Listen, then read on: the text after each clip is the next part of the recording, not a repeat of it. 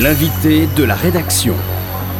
L'invité de la rédaction aujourd'hui est Adèle Vendrette et c'est Perrine Simon-Naoum qui l'interroge. Adèle vient de sortir un livre aux éditions Gallimard, La vie ordinaire. Bonjour mesdames. Bonjour. Bonjour. Adèle Vendrette, vous êtes philosophe, vous êtes productrice d'une des émissions phares de France Culture, Les chemins de la philosophie, et nos auditeurs ont pu vous entendre aujourd'hui interroger Céline Spector sur la pratique de la philosophie et euh, le philosophe dans la cité. Et nous ne sommes pas si loin du livre qui nous réunit aujourd'hui. Car, pour une fois, c'est vous l'invité. c'est vrai. C'est vous l'invité pour un livre que je trouve absolument formidable, La vie ordinaire, qui vient de sortir ces jours-ci chez Gallimard. Un livre formidable, pourquoi? Parce que d'abord c'est un livre à contre-courant. C'est un livre, je dirais même, à contre-temps. Puisque vous nous dites que nous ne faisons pas de la philosophie comme nous respirons, que nous ne sommes pas ces philosophes naturels, contrairement à ce qu'on nous assène depuis euh, le confinement, et que la philosophie n'est pas innée. Hmm. Et donc, c'est un livre qui, on va le voir, nous fait euh, partager une expérience de vie et une expérience de pensée, mais on n'y trouve ni recette, ni injonction à penser, et on y trouve surtout une proposition. Une proposition que vous nous faites en prenant donc la voix d'une narratrice qui vous ressemble évidemment comme deux gouttes d'eau. Alors cette expérience de pensée, je l'ai dit, cette proposition, elle prend la forme d'un double récit. Le récit d'une quête existentielle, philosophique, une question philosophique qui vous habite, et le récit d'une grossesse et d'un accouchement, on y viendra à la fin de l'émission. Et tous deux, finalement, ces récits illustrent la manière dont la vie se frotte en permanence aux idées. Alors commençons, si vous le voulez bien, par la vie. Qu'est-ce que c'est que cette vie ordinaire, ce titre très surprenant, sous ces dehors très ordinaires peut-être, dont vous dites qu'elle vous répugne, qu'elle provoque chez vous des mouvements de fuite, des mouvements de révolte, que chacun de nous d'ailleurs la rencontre? Euh, est-ce que la vie ordinaire, c'est le contraire de la vie? Merci déjà pour euh, non seulement pour cette invitation et pour vos mots euh, très généreux qui me touchent beaucoup. C'est toujours très émouvant pour moi de, parler de, ce livre et en effet d'être dans la position de, l'invité, ce qui est beaucoup moins confortable, je dois dire. Mais je suis très heureuse d'en parler avec vous aujourd'hui. Est-ce que la vie ordinaire s'oppose à la vie? Non, c'est pas une opposition. La vie ordinaire est une dimension de l'existence qu'on connaît finalement très mal. Contrairement à ce que l'expression même de vie ordinaire laisse entendre, on imagine, quand, on parle de vie ordinaire, tout le monde voit à peu près ce que c'est. La vie ordinaire, c'est la vie euh, qu'on vit tous les jours. C'est la vie euh, qui se trouve dans, dans les trous qu'on cherche à combler quand on n'est pas au travail, quand on n'est pas en train de faire des activités qui viennent nous divertir. Bah, c'est la vie ordinaire, le train-train, quoi. Le train-train. Et, et, je crois que la vie ordinaire, parce que précisément on prend jamais le temps d'y penser, elle a rien d'ordinaire. Elle n'est pas du tout synonyme de banal, elle n'est pas du tout synonyme de familier ou de domestique, c'est quelque chose qu'on ne connaît pas et pour cause, on passe notre temps à la fuir. Et y compris la narratrice donc qui raconte cette histoire-là et qui essaie de comprendre pourquoi. Pourquoi est-ce qu'elle-même, dans des moments en apparence absolument anodins, un bruit, une odeur, une scène absolument quotidienne va lui donner envie d'aller vivre sur une autre planète immédiatement? Pourquoi ce décalage entre le caractère en apparence anodin de la vie ordinaire et la grande violence qu'elle ressent à ce moment-là. C'est une expérience que peut-être d'autres personnes ont fait. En tout cas, elle choisit de lui, de lui donner une chance pour l'explorer. Et donc, elle va mener une enquête. Qu'est-ce que la vie ordinaire a de si étrange qu'elle lui pose un problème? Ça veut donc dire qu'elle n'est pas ordinaire, alors quelle est-elle? Et c'est le, le, début de, l'enquête que constitue ce texte. Alors, euh, la question que j'ai envie de vous poser, c'est évidemment comment accouche-t-on en même temps d'un enfant et d'un livre à peu près au, même moment. Qu'est-ce qui finalement dans cette expérience nourrit l'autre et quelle est, euh, à travers peut-être euh, l'expérience de la grossesse, hmm. euh, et puis on le verra l'expérience de l'accouchement, finalement la manière dont une autre dimension de la vie à laquelle les philosophes ne se sont pas tellement intéressés, d'ailleurs vous le, vous le dites aussi, vous allez chercher certains philosophes, des philosophes américains mais euh, euh, comme Emerson, Thoreau et, Cavell, qui ne sont pas des philosophes qui sont très lus en France, il faut bien le dire, mais cette dimension ordinaire de la vie, donc qui n'est ni banale ni extraordinaire, comment est-ce qu'elle apparaît? Au croisement de ces deux quêtes, de ces deux expériences de vie, l'écriture d'un livre et euh, la grossesse. On ne fait pas un enfant comme on écrit un livre. Euh, c'est ce que j'ai écrit au, milieu du livre, justement, au moment où, s'entrecroisent ces deux fils narratifs que sont en effet l'enquête menée au cœur de la vie ordinaire et euh, le, récit de l'attente d'un enfant, d'abord dans le ventre et puis de l'accouchement de cet enfant et ensuite la rencontre entre cet enfant. Et ce parallèle, j'y tiens parce que on a tendance à penser que l'écriture d'un livre, la fabrication d'une pensée sont des choses innées, des choses faciles. Une fois qu'on a un livre entre les mains, on oublie les conditions de rédaction qui ont été celles de l'écrivain. On n'y pense même pas, et heureusement. Le but, c'est de faire comme si bah, tout était aussi simple que dans le livre. Euh, le livre, vous l'avez entre les mains, il fait moins de 200 pages, je pense qu'il ne demande pas beaucoup de temps de lecture, il y a une espèce de, de, flux, enfin en tout cas j'ai travaillé à ce que ce soit le plus fluide possible, euh, et ce qui ne renseigne pas du tout sur, le, sur les heures passées à essayer d'obtenir ce résultat-là. Eh bien, le parallèle entre écrire un livre et faire un enfant m'intéresse parce que je crois qu'il est faux. Et je crois qu'on ne, même si on peut contenir un livre en soi comme on contient un enfant, euh, un enfant est quelque chose d'autre que soi qui grandit vraiment au sein de, nous-mêmes et qui ensuite est expulsé par notre corps et va vivre sa vie. Il aura besoin de nous, mais il sera complètement euh, indépendant de nous. Euh, un livre, c'est très différent. Un livre, je ne crois pas vraiment qu'on accouche d'un livre en réalité. Et c'est peut-être la, proposition, comme vous l'avez joliment dit. C'est pas une thèse, c'est une proposition de pensée de ce livre. C'est de dire que la philosophie et l'écriture, c'est pas des choses qui sortent de nous, c'est des choses qui nous transforment. Et que c'est par le processus de l'écriture qu'on peut apprendre à vivre aussi avec les questions qu'on se pose et qui n'ont pas de réponse, avec les problèmes que l'on rencontre et qui n'ont pas de solution. Et que peut-être seule l'écriture et le travail de la pensée nous permet de faire quelque chose de cette intranquillité qui sans cela serait assez invivable. Et donc en fait j'essaye de, faire la peau à cette métaphore de l'accouchement qui existe depuis le début de l'histoire de la philosophie. Socrate dit qu'il accouche des âmes. Ben, je crois qu'il en est rien. Je crois que ce n'est pas des accouchements. Et si c'était le cas, d'ailleurs, pourquoi est-ce que l'accouchement est passé autant sous silence dans l'histoire de la philosophie? Parce qu'hormis cette métaphore, il n'en est pas question. Que se passe-t-il quand son propre corps accouche d'un autre corps? Est-ce que le travail de la pensée peut encore être qualifié d'accouchement? Je ne crois pas. Alors quel est-il? Alors quel est ce travail de la pensée? Et ça, c'est la question que je pose un peu plus tard dans le livre. Oui, alors c'est une, question que vous posez très bien. Je voudrais qu'on dise quelques mots euh, de, la fin du livre, euh, parce que évidemment, ça n'est pas du tout une euh, vision irénique des choses que vous proposez, ni je dirais une vision féministe ou militante des choses. Vous décrivez un accouchement, un accouchement qui est très douloureux et qui montre comment, en fait, ce qui est assez extraordinaire dans ce livre, d'abord, le livre n'a pas réellement de forme. Euh, je veux dire, c'est pas un récit linéaire, et ça n'est pas non plus une alternance régulière euh, de réflexion philosophique, puis euh, sur, je dirais, la vie matérielle, parce qu'on va voir qu'il y a beaucoup de questions très mm. contemporaines. Le fait que vous soyez la belle-mère mm. d'un certain nombre d'enfants, mm. la question du remariage, euh, et des rapports avec votre compagnon. On, croise comme ça beaucoup de, questions contemporaines, mais on voit bien qu'il y a une volonté d'aller chercher une forme d'ancrage dans le corps et une forme d'ancrage dans le concret, dans la réalité. Qu'est-ce que c'est finalement que cette réalité? Est-ce qu'on arrive à la saisir? Euh, Est-ce que on ne la saisit que trop, ce que disait Sartre, euh, à travers la nausée, et finalement on s'y englue Comment est-ce qu'on peut vivre finalement? Parce que ce qui est intéressant, si vous voulez, c'est que, je l'ai dit, c'est une expérience de pensée, c'est une expérience de vie. Et ce sont des exercices qu'on connaît en philosophie.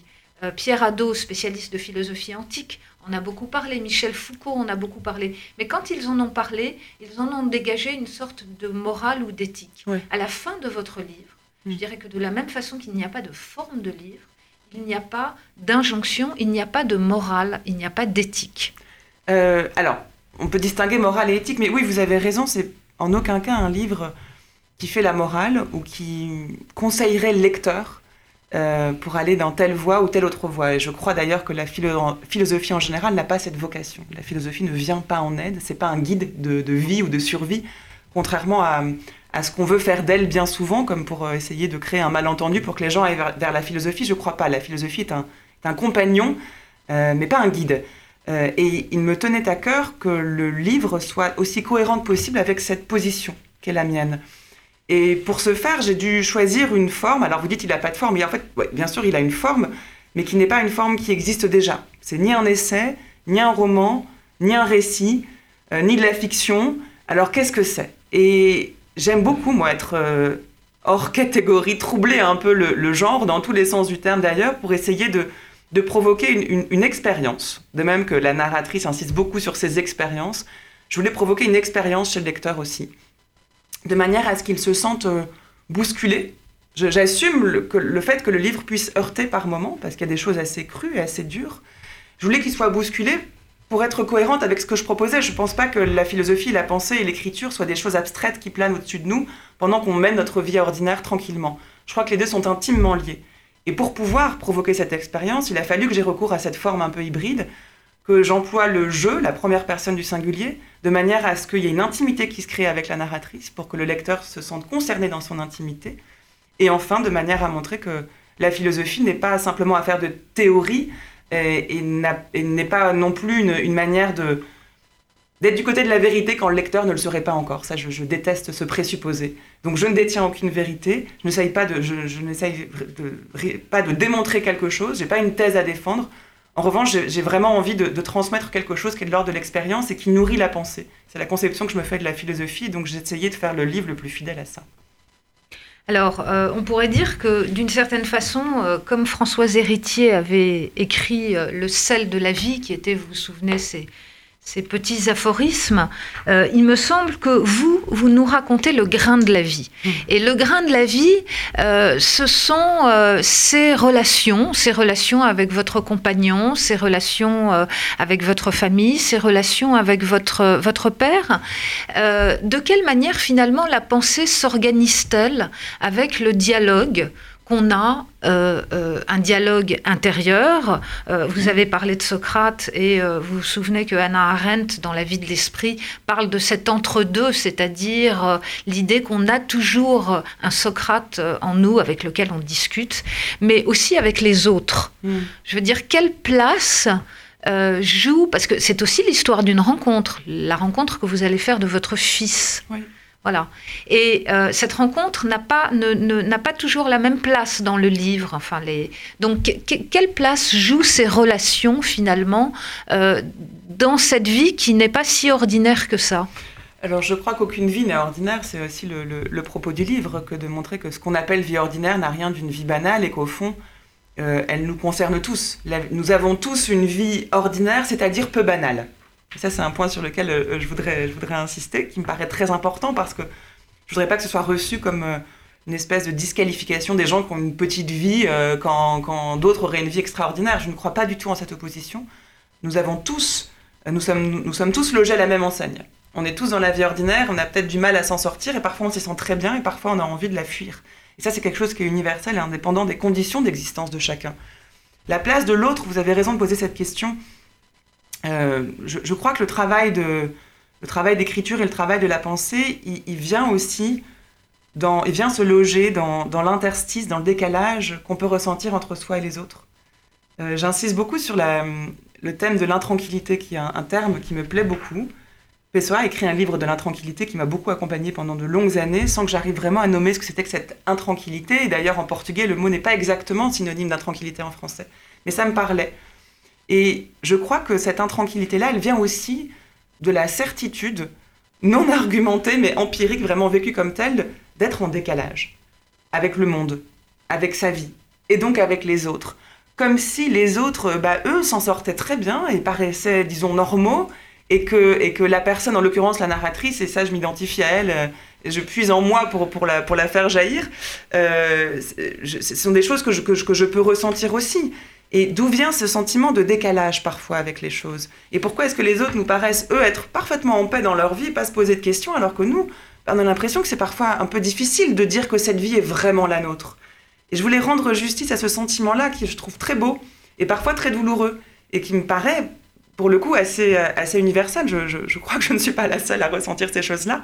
Eh bien, je crois que c'est là, c'est dans cet endroit-là, dans cette intranquillité-là, qu'on peut aussi appeler le scepticisme, on peut aussi appeler peut-être le début de la philosophie, que se loge l'écriture. Et donc finalement, ce qui est vécu comme, un, comme parfois comme une douleur ou comme une grande solitude, eh bien, peut être euh, non pas conjuré, mais domestiqué, domestiqué, et on peut apprendre à l'aimer dans et par le travail de l'écriture qui, qui vient faire vivre ça. Et on ne subit plus, on, on peut enfin vivre tel que tel qu'on aurait voulu le vivre depuis le début. Et ça, c'est quelque chose qui n'a pas de prix. Alors, est-ce que, bon, effectivement, je voulais parler de cette intranquillité. Il me semble qu'elle se niche aussi euh, dans ce travail que vous faites sur l'intimité. Mm. Euh, est-ce qu'on a besoin donc de cette intimité pour euh, arriver à, euh, euh, en quelque sorte, voilà, se, réapproprier, se réapproprier sa vie. Et la, question que je me pose, ou que j'aimerais vous poser plus exactement, c'est finalement comment est-ce que vous voyez l'évolution actuelle avec tout ce qui est virtuel, avec tout ce monde finalement parallèle, vous qui essayez d'attraper le réel, mm. en réalité, en vous y cognant, si j'ai bien compris, mais sans jamais arriver à le posséder. Mm, mm. Je ne crois pas que la, dimension de notre existence qui devient de plus en plus virtuelle et numérique et algorithmique euh, soit moins réelle. Au fond, c'est la même chose. Simplement, c'est pas les mêmes, euh, le même rapport au corps. Mais une discussion qu'on a euh, via un réseau social ou via un téléphone avec quelqu'un reste une discussion et cette personne est réelle. Le réel n'est pas forcément ce qu'il y a en chair et en os. Et ce que vous appelez l'intime, et qui en effet est très important dans ce texte-là, euh, c'est pas c'est pas forcément l'intime d'une vraie rencontre corporelle, c'est l'intimité d'un rapport au monde. Et ça, on l'a y compris avec les, réseaux sociaux ou, Internet, où ce sont des choses qui constituent notre rapport au monde. On ne se sent pas ni moins seul, ni plus seul dans Internet. Ça dépend de, de comment on vit aussi dans notre vie. Mais je ne ferai pas forcément de différence. En revanche, je distinguerai l'intime du privé. Euh, j'ai choisi de puiser dans des choses très intimes pour écrire ce livre. Euh, je le distingue complètement pour moi de, de, ce qui pourrait relever de la vie privée, qu'au contraire, j'ai plutôt tendance à verrouiller. Euh, vous voyez, il y a vraiment une distinction entre les deux, de même qu'il y a des choses qui sont très intimes et qui ne sont pas forcément impudiques. C'est simplement des choses sur lesquelles on met rarement des mots. Et j'ai choisi de mettre des mots à ce moment-là. Et encore une fois, je, pense que c'est la meilleure façon, la, meilleure trajectoire, comme une, une flèche qu'on que je lancerais pour essayer de, toucher en plein cœur celui qui, lirait le livre. Et je crois que c'est par ce biais-là qu'on y arrive. Et je ne crois pas que l'ère de la virtualité ou autre euh, change ça. On peut, il y a une intimité qu'on peut trouver, y compris avec des gens même qu'on n'a jamais rencontrés. Ça, je le crois vraiment. Si on fait la part belle à l'expérience. Alors peut-être pour revenir un petit peu à, vous, euh, l'une des dernières questions que je voudrais vous poser, c'est euh, pourquoi avoir pris la plume finalement? Mm. Euh, pourquoi être passé? Et il y a un certain nombre de philosophes qui ont aussi réfléchi là-dessus, Derrida en particulier. Pourquoi être passé de la voix à l'écrit? Est-ce que ça vous permettait d'être plus vous-même? Est-ce que euh, euh, cette confiance dans les mots finalement qui ressort de ce livre, mais qui ressort aussi de, de l'entretien qu'on a, est plus assurée dans l'écrit que mmh. dans le mot? Quel est le rapport Quel est le rapport que vous avez au temps, à la temporalité? C'est amusant que vous parliez de confiance euh, dans les mots parce que pour moi, c'est un combat perpétuel. Hein. Alors peut-être que je donne l'illusion inverse, mais je passe mon temps, et surtout quand j'écris, je suis obsédée par le mot juste. Et un mot n'est retenu par moi que s'il désigne exactement ce que je voulais désigner, et c'est peine perdue au fond. Mais je crois vraiment que le langage est un combat. Et le récit raconte, enfin ce texte-là raconte aussi ce combat. Et je mets en scène une narratrice qui n'arrive pas à écrire le livre qu'elle voudrait écrire quand même. Hein. Et donc le, résultat, bah, c'est le livre que vous avez entre vos mains, mais j'y raconte quand même ça. Euh, la différence entre l'écrit et l'oral et pourquoi est-ce que j'ai choisi d'écrire euh, En fait, je ne sais pas vraiment si j'ai choisi. Je me suis pas réveillée un matin en me disant tiens, je vais écrire un livre c'est parti de quelque chose de très sincère et de très réel pour le coup, qui est ce vrai problème que j'ai avec et que j'essaie de nommer dans le livre.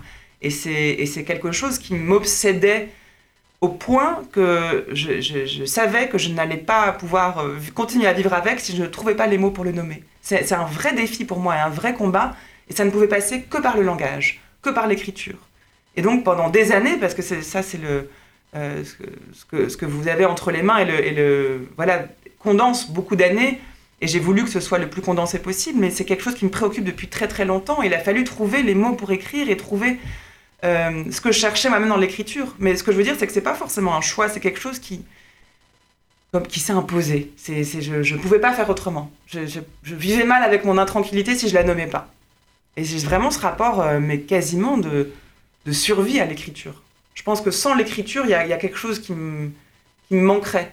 Même si j'adore l'oralité, que j'en ai fait mon métier, mais c'est pas du tout la même chose pour moi. C'est pas la même, j'allais dire, c'est pas la même personne, c'est pas le même enjeu, c'est pas le même rapport à la langue, c'est pas la même obsession. Euh, c'est pas, je sais pas si c'est la même personne ou pas. En tout cas, il y a quelque chose qui se joue dans le livre qui ne se joue nulle part ailleurs. Enfin, dans l'écriture pour moi. Et cette chose, j'y tiens énormément. Je saurais pas trop la nommer, mais elle, elle tient une place très importante dans ma vie. Alors peut-être euh, une dernière question, euh, Adèle Van Rett, alors en laissant un peu de côté euh, votre, ouvrage La vie ordinaire, mais sur le rôle de médiatrice que vous jouez pour la philosophie. Donc je l'ai dit à, France Culture comme productrice des, des, chemins de la philosophie. Comment est-ce que quel regard vous portez sur cette espèce d'engouement de notre époque pour la philosophie. Je l'ai dit, euh, tout le monde doit être philosophe parce que tout le monde a eu le temps, deux mois euh, chez lui confiné, donc euh, la pensée venait immédiatement à nos, à nos cerveaux. les cafés philo font, font fureur. votre émission est podcastée, je ne sais pas combien de centaines de milliers de fois. est-ce que ça doit nous donner confiance dans l'avenir ou est-ce que, au contraire, on doit y voir juste une mode passagère, un engouement, peut-être une façon d'être, euh, mais qui n'aura pas de lendemain. Si c'est une mode, elle dure depuis longtemps, hein, parce que ça fait dix ans que j'entends cette question, donc je pense que c'est une mode qui dure, et tant mieux. Euh, en réalité, je crois que c'est pas tellement un effet de mode, c'est juste que depuis quelques années, peut-être depuis une dizaine d'années, la philosophie est, a, pénétré dans des sphères auxquelles avant elle n'avait pas accès. Pour le pire et pour le meilleur. Je m'explique. Pour le meilleur, dans je vais commencer par le meilleur, parce que ça, ça a peut-être désacralisé l'idée qu'on se faisait de la philosophie et des philosophes et on a compris que les philosophes n'étaient pas simplement euh, euh, des, chercheurs dans un laboratoire fait d'une bibliothèque qui, euh, qui essaieraient de résoudre des problèmes métaphysiques, qui de temps en temps daigneraient venir nous léguer le, fruit de leur recherche à nous autres pauvres mortels. Donc voilà, on a compris peut-être que la philosophie était quelque chose qui pouvait être, qui avait sa place dans la, dans la cité, pour le dire à la manière antique, et qu'elle pouvait nous aider. Pour le, pour le pire, entre guillemets, c'est que je pense qu'il y a beaucoup de malentendus là-dedans aussi c'est qu'on attend du philosophe euh, quelque chose qu'il ne peut pas nous donner. Le philosophe n'est pas celui qui a son mot à dire sur tout. C'est pas ce sage qui aurait une réponse à tout et qui pourrait, euh, qui pourrait nous venir en aide quand nous sommes en période de détresse. Euh, les philosophes, il faut en parler au pluriel, il y en a énormément, des hommes, des femmes, des jeunes, des moins jeunes, c'est des gens qui ont fait des études de philosophie, qui ont une grande connaissance des textes philosophiques et qui ont choisi un jour ou l'autre de spécialiser dans un domaine. Donc, c'est devenu des experts en quelque chose. Et je crois que quand on interroge un philosophe aujourd'hui, il faut, l'interroger. Et là, c'est vrai que c'est presque une injonction que je dis, mais j'y tiens vraiment sur son domaine d'expertise. On, ne rend pas service à la philosophie quand on, quand on la présente comme étant une manière d'avoir un avis à donner sur tout. Et donc, il y a des philosophes qui travaillent sur la politique, d'autres sur l'économie, d'autres sur la biologie, d'autres sur l'art. Et invitons les philosophes pour parler de leur domaine d'expertise. On leur rendra service, on montrera que la philosophie peut être utile si elle sait de quoi elle parle et on ne nuira pas pour autant à la cause de la philosophie en montrant qu'elle n'est qu'elle est pas forcément, euh, qu'elle est transversale, mais que tout le monde n'est pas interchangeable. Et ça, j'y tiens beaucoup. Donc je souhaiterais que cette demande continue, mais qu'on ne renonce pas à l'exigence qui la caractérise et sans laquelle la philosophie peut-être se galvauderait.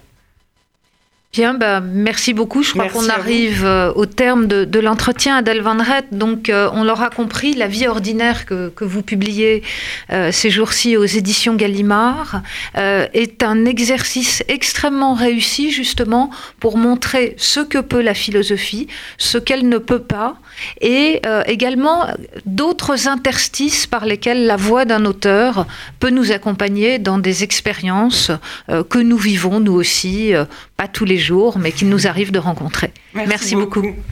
Je vais me séparer de toi. Toi qui n'as rien connu d'autre que l'intérieur de mon ventre, tu vas affronter l'air et l'espace, tu vas sortir de moi. Ce sera le traumatisme initial. De quoi la naissance est-elle le début?